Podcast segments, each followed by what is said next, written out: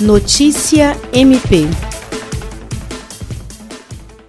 O Ministério Público do Estado do Acre, por intermédio da Promotoria de Justiça de Bujaria, obteve sentença favorável em ação civil por ato de improbidade administrativa contra o ex-prefeito do município, Antônio Raimundo de Brito Ramos, conhecido como Tonheiro. A ação é relativa ao exercício orçamentário e financeiro de 2014, quando o município de Bujari teve orçamento de 23,5 milhões. O ex-prefeito, que é acusado de não realizar a prestação de contas sobre o valor, já havia sido condenado pelo Tribunal de Contas do Em 2016 a devolver a quantia aos cofres públicos, corrigida e acrescida de juros e multas. O MPAC reforça que a configuração do dolo é indiscutível, uma vez que não se tratou de mera falha documental ou prestação incompleta de contas, sendo ainda um ato privativo do prefeito municipal que não ocorreria sem prévio conhecimento e anuência do mesmo.